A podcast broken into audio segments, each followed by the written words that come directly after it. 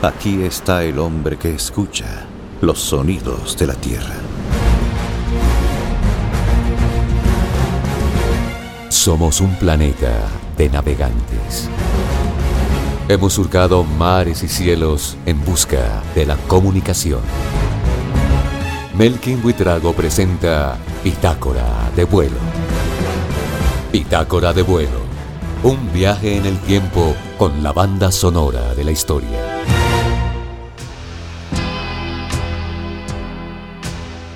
Hace 200 años, en el reino de Travancore, al sur de la India, existían muchas políticas opresivas que dictaban lo que las clases inferiores podían y no podían hacer. Era habitual que los reyes decretaran impuestos por casi todo.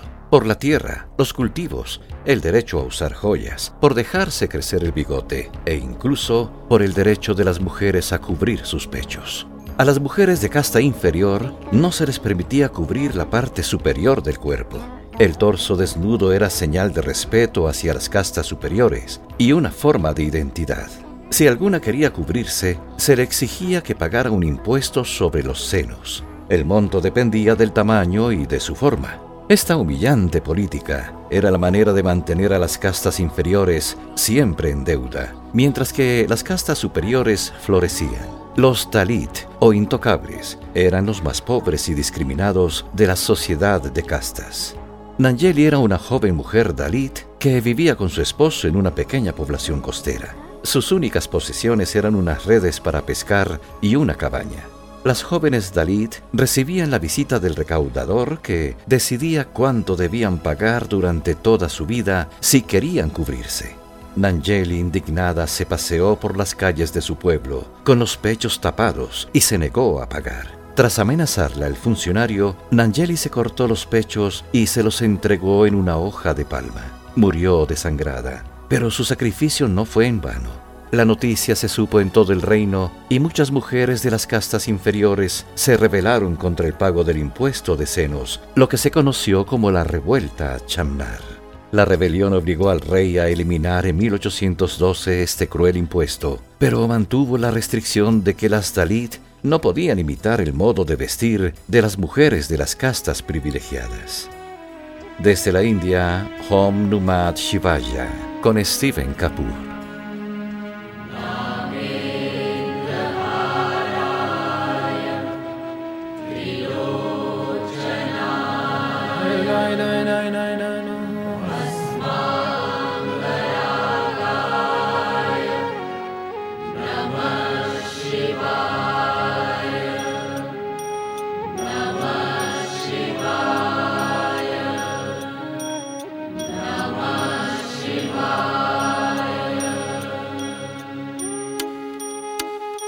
Everybody, would you focus your mind? Search for the truth and you will find good spirit and strength from within that fights against all sin. Why? Why don't want?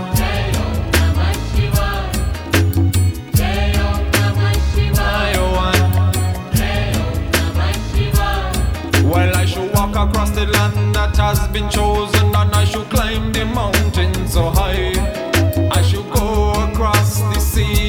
ocean and sing with the bird in the sky. It's only Jah up above a man who lead the way under whose shadow I abide. Me say you're running and you're running and you're running away, but from yourself you know you can't hide. One I die. Well, everybody, would you rise and focus your mind? Search for the truth and learn to be kind. Everybody, would you fight against the evil you find? Tell your people about the religion of your. Me sing again.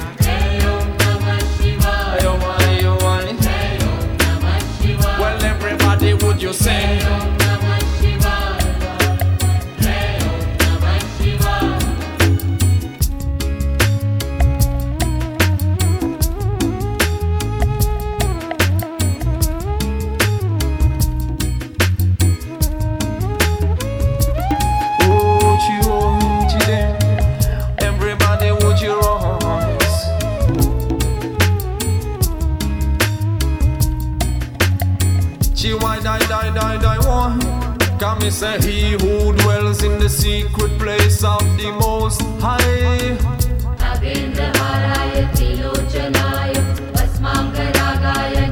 Shivaya Shivaya Shivaya Om Namah Shivaya well, everybody, would you rise and focus your mind? Search for the truth and learn to be kind. Everybody, would you fight against the evil you find? Tell your people about the religion of your mind. Me sing again.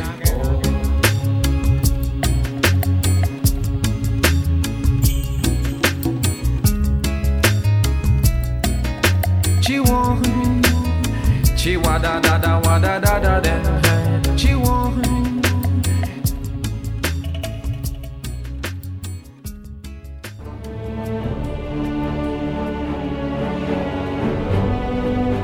Muchos ríos tuvimos que cruzar antes de encontrar nuestro camino. Esta es Bitácora de vuelo. Uno de los mitos más sorprendentes creados por la imaginación humana es la teoría de que la Tierra es hueca. El suelo que pisamos, la corteza de la Tierra, es una especie de caparazón que escondería un enorme hueco en su interior. Y en ese hueco hay cosas y habitan seres. Un mundo similar al nuestro con cordilleras, mares y vida salvaje, viviendo justo debajo de nuestros pies, y dos enormes agujeros situados en los polos que comunicarían a ambos mundos. Dicen que los gobiernos están confabulados para ocultarlo, y la manera de hacerlo es controlando los accesos a los polos y sobornando a los astronautas que han logrado verlos. Julio Verne, en su novela de 1864, Viaje al centro de la Tierra, narra las aventuras de unos personajes que llevan a cabo una ruta a través del interior de la Tierra, desde Islandia hasta Sicilia, atravesando océanos subterráneos y teniendo encuentros con criaturas prehistóricas. Pero fue el régimen nazi quien aseguró haber encontrado una de esas entradas y como tenía interés por el esoterismo, emprendió una expedición al Tíbet en busca del origen de la mal llamada raza aria y de Agartha, una ciudad legendaria cuya principal característica radicaba en estar construida bajo tierra y desde donde gobernarían al mundo algún día. Fue la sismóloga danesa Inge Lehmann quien en 1936 desmontó la teoría de la Tierra hueca y concibió su estructura actual, en la que existe un núcleo de enorme densidad, que es la parte sólida, y que se sitúa en el centro de la Tierra, y que está dentro de otra parte líquida. Si la Tierra estuviera hueca, la gente dentro de ella flotaría y no experimentaría la enorme fuerza de la gravedad de nuestro planeta. Hay mitos y leyendas que no pueden sostenerse científicamente. A todos nos encanta la idea de reinos y seres ocultos en el interior de la Tierra. Julio Verne la convirtió en una novela fantástica, pero ahí es donde debe quedarse, en nuestra imaginación. Original de Ennio Morricone, así en la Tierra como en el cielo, en esta versión de Mission.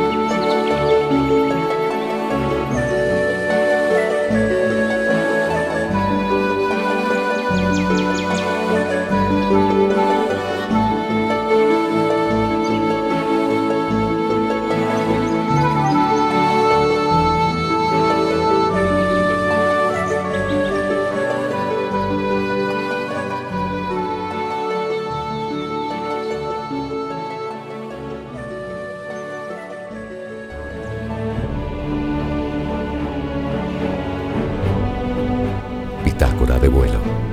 Rastreando el largo camino que condujo a la conciencia.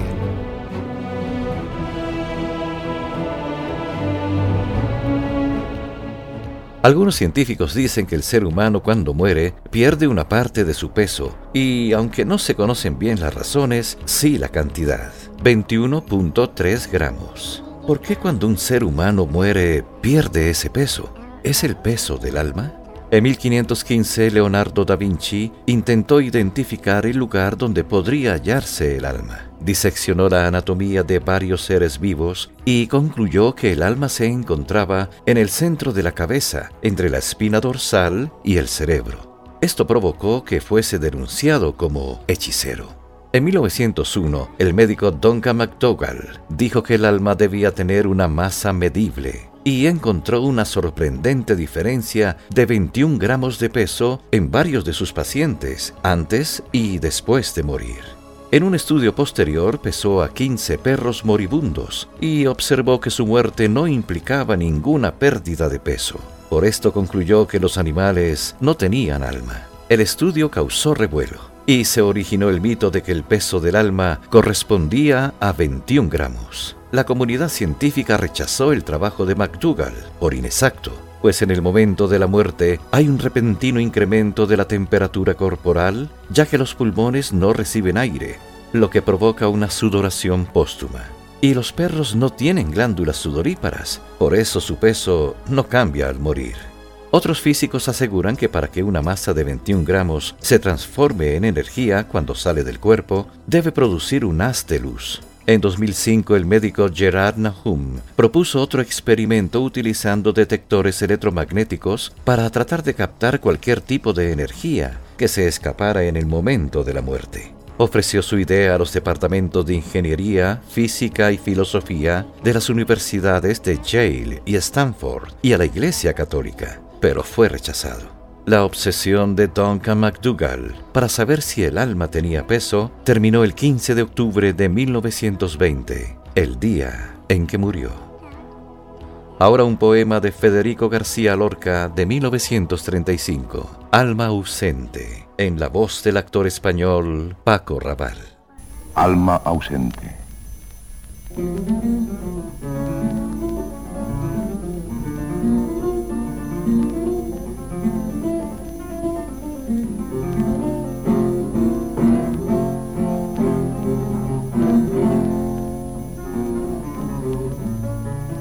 No te conoce el toro ni la higuera, ni caballos ni hormigas de tu casa.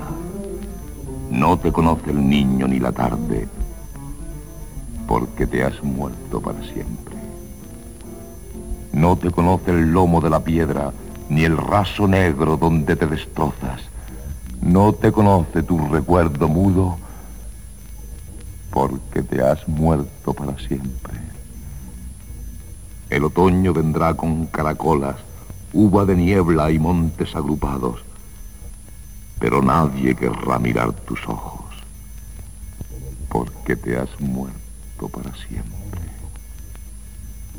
Porque te has muerto para siempre como todos los muertos de la tierra, como todos los muertos que se olvidan en un montón de perros apagados. No te conoce nadie. No. Pero yo te canto.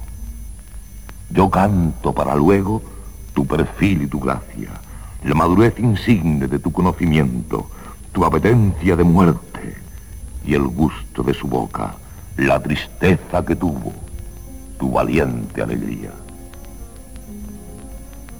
Perderá mucho tiempo en nacer si es que nace un andaluz tan claro, tan rico de aventura. Yo canto su elegancia con palabras que gimen y recuerdo una brisa triste por los olivos.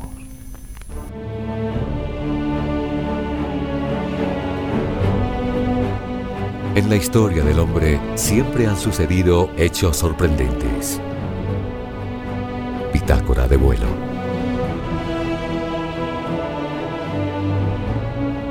Hamelin, la ciudad alemana en la región de Baja Sajonia. Es muy conocida pues inspiró el cuento El flautista de Hamelin, que los hermanos Grimm escribieran en 1845.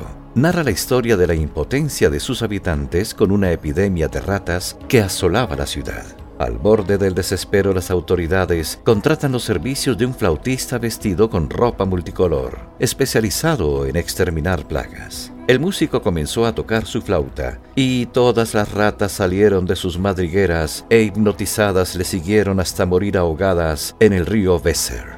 El flautista llamado Rattenfanger cumplió el trato, pero al volver a cobrar su trabajo le negaron el pago. En venganza tocó una contagiosa melodía y de la misma manera que había hecho con las ratas, se llevó a todos los niños del pueblo, excepto a tres. Uno de los niños era cojo y no podía mantener el ritmo de la música. El otro era ciego y no podía seguir al flautista. Y el tercero era sordo, por lo que no podía oír la hipnótica melodía. Se dice que el episodio ocurrió a finales de 1284 y que 130 jóvenes desaparecieron. Una de las explicaciones más aceptadas de la leyenda es que el flautista es una alegoría a la peste negra, una enfermedad que arrasó a la Europa medieval.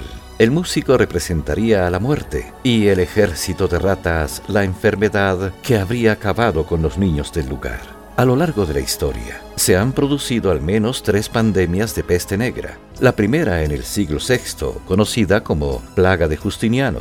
La segunda en el siglo XIV, que acabó con más de la mitad de la población europea. Y la última en China, en el siglo XIX en la calle sin tambores de Hamelin, donde los niños salieron por última vez para no regresar jamás, cada 26 de junio se conmemora el acontecimiento y ese día se prohíbe tocar música o bailar en honor a su recuerdo.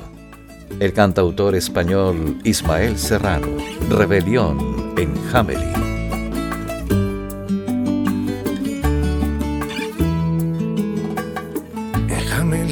Ratones a la nada se lanzaban tras la música hechizada de un flautista de renombre.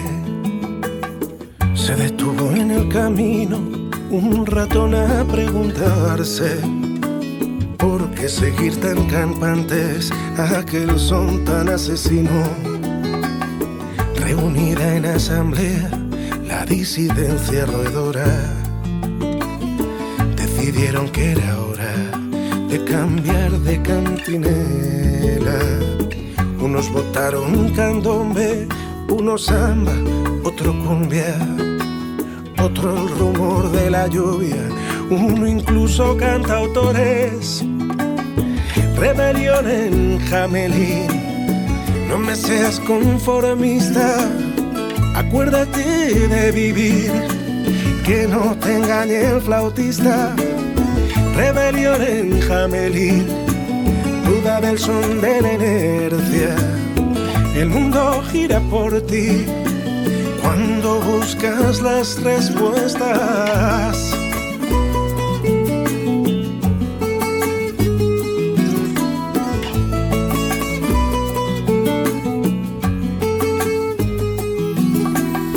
Lo tiraron al flautista desde la orilla hasta el río y rescatan lo perdido, renovando melodías.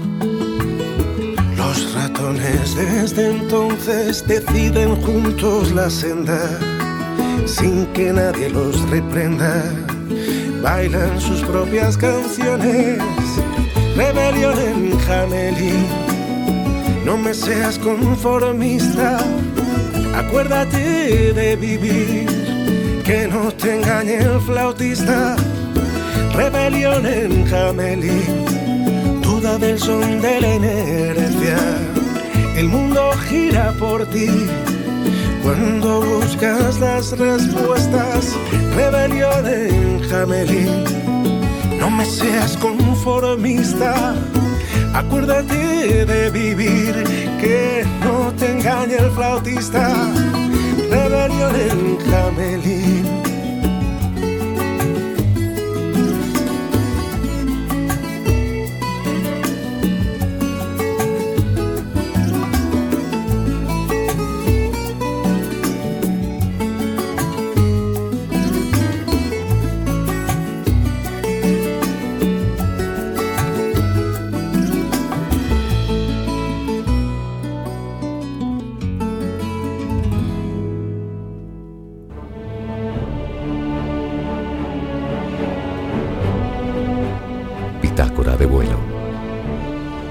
Viaje en el tiempo con la banda sonora de la historia.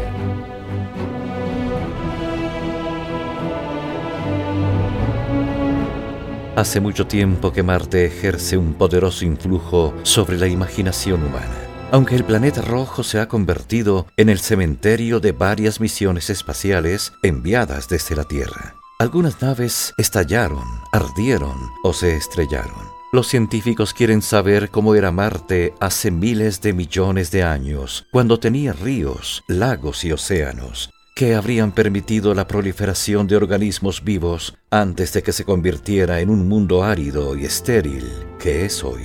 Estados Unidos, China y Emiratos Árabes están enviando naves no tripuladas en el esfuerzo más grande realizado hasta hoy para buscar y traer indicios de vida microscópica y explorar el lugar para futuros astronautas. Solo Estados Unidos logró llegar con éxito a Marte en ocho ocasiones con las ondas gemelas Viking en 1976. La NASA enviará esta vez a Ingenuity, un helicóptero que junto al astromóvil Perseverance, equipado con 23 cámaras de alta definición, explorarán un antiguo lago en busca de señales de vida.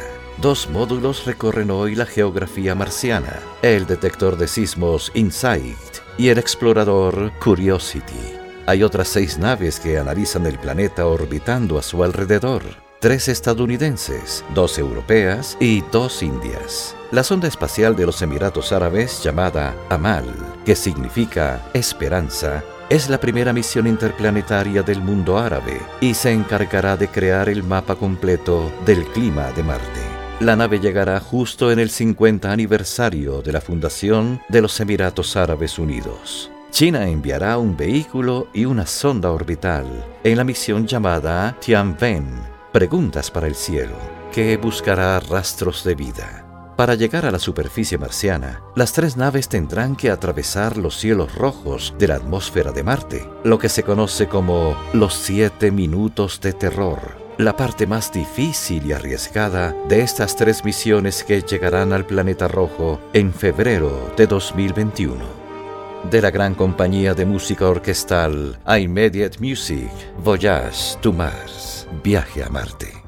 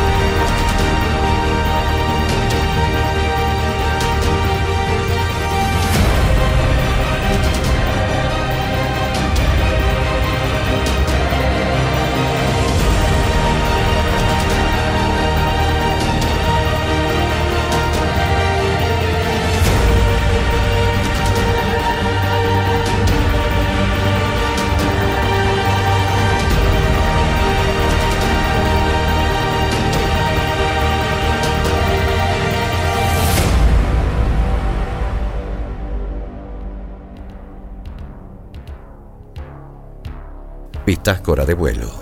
La banda sonora de la historia continuará. Somos un planeta de navegantes. Hemos surcado mares y cielos en busca de la comunicación. Melkin Buitrago presenta Bitácora de vuelo. Bitácora de vuelo.